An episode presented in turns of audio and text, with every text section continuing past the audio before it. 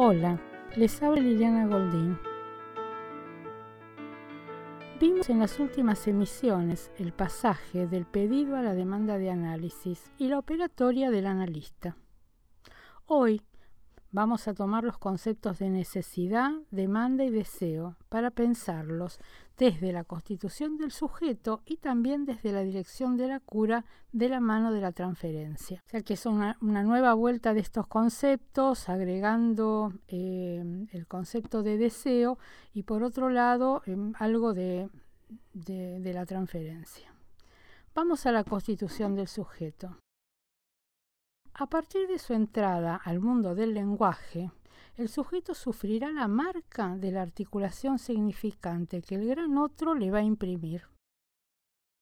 En la relación del hombre con el significante tratamos de encontrar en las leyes que rigen ese otro escenario que es el inconsciente los efectos de la combinatoria y de la sustitución significante. El ello habla en el gran otro, con una anterioridad que lo preexiste, y es allí que el sujeto va a encontrar su lugar, en esa cadena. En el texto La significación del falo, Lacan nos dice sobre los efectos del significante. Son, nos dice, en un primer lugar, los de una desviación de las necesidades del hombre, en la medida en que sus necesidades están sujetas a la demanda, retornan a él alienadas. La necesidad se transforma en demanda. Se produce una desviación de la necesidad que queda perdida para siempre en el sujeto hablante. La necesidad cae bajo la represión originaria por no poder articularse en demanda. Y miren qué importante esto, eso que no se articula en demanda, nos va a decir Lacan en el mismo texto, aparece como un retoño y se presenta como deseo. ¿Mm? Entonces el deseo es ese resto que queda de la diferencia estructural entre la necesidad y la demanda.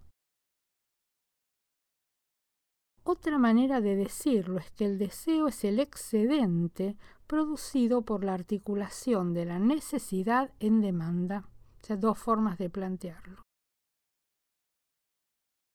El deseo es, ¿no? como ya lo, lo veíamos en los textos freudianos, una fuerza constante que nunca puede ser satisfecha. Freud nunca nos habló de satisfacción de deseo, sino de su realización, por ejemplo, en el sueño.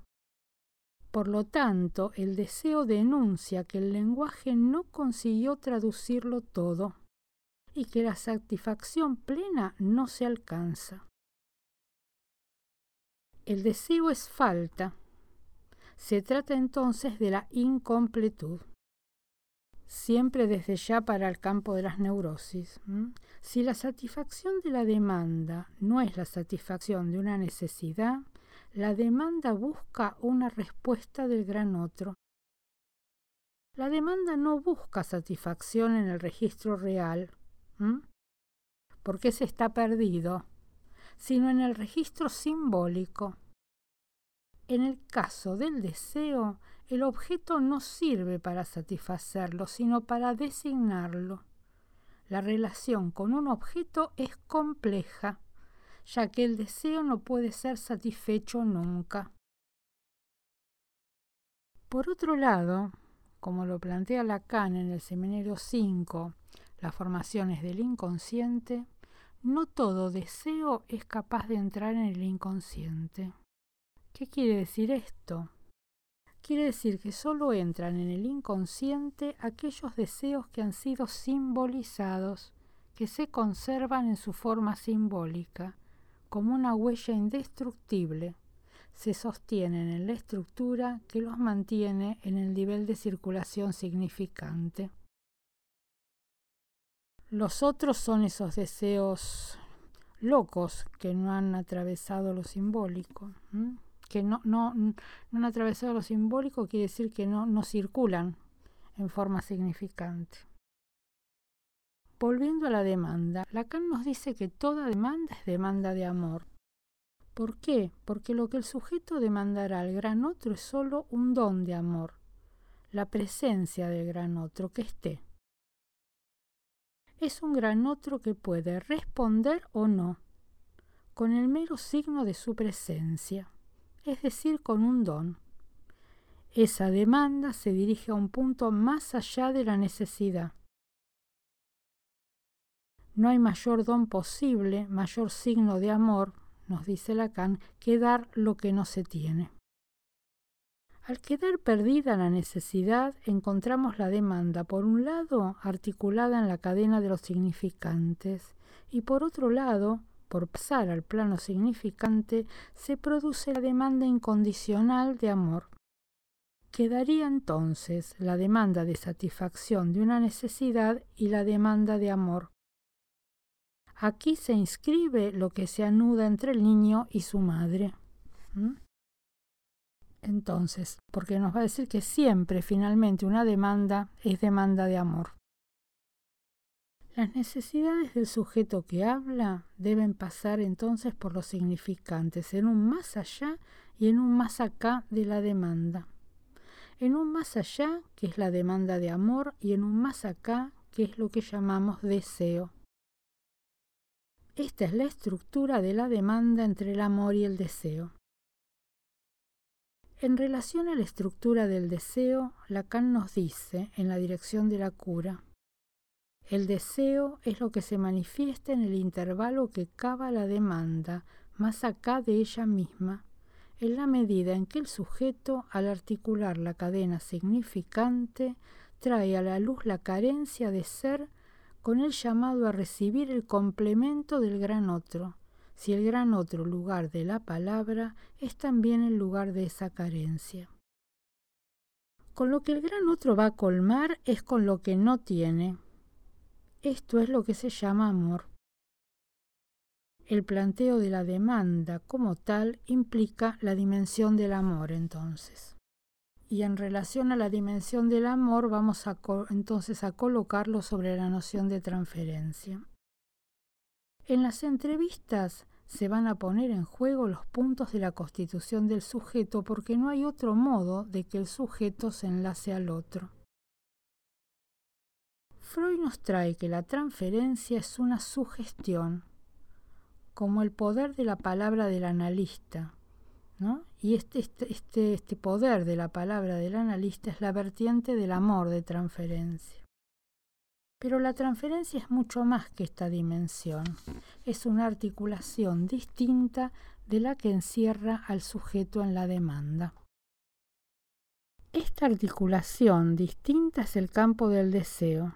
Para que se dé este campo, el analista debe abstenerse de satisfacer a la demanda y esto hace que surjan los significantes en relación al deseo. Y abstenerse de satisfacer a la demanda tiene que ver con esto que, Lacan plantea, ¿no? de no, satisfacer, por eso de, no satisfacer la demanda del paciente. Esto quiere decir, a ver, porque si no se generaliza y, parece que, em, que hay que decir de parte del analista todo que no, no responder a todas las demandas, em, a determinadas demandas, lo que toca ahí la, la, posición del sujeto. Eh, entonces, por nuestra presencia como analistas, si no se produce esta abstención, se confunde la transferencia y la demanda, quedan mezcladas. La sugestión es parte de la transferencia. ¿En qué punto? En su vertiente del amor, a partir de la demanda de amor. Allí la palabra del analista va a tener un valor. Digamos, no, no, no se trata de la cura por sugestión, se trata de una vertiente de la transferencia. Y esto ah, es experiencia de análisis, porque a lo largo de los distintos momentos de la cura, la palabra del analista tiene su lugar. Este poder de la transferencia, este poder de la palabra del analista, le va a permitir operar en los distintos momentos de la cura, eh, que su palabra tenga efecto en el paciente y tiene que ver con una ética de la posición del analista en cuanto a, a la dirección de la cura. Vemos cómo se enlazan los conceptos de demanda, entonces amor y deseo, en su anudamiento con el concepto de transferencia. En este sentido, pensar bajo estos conceptos hace una clínica desde el valor del significante y, por lo tanto, se diferencia de todo tipo de psicoterapias.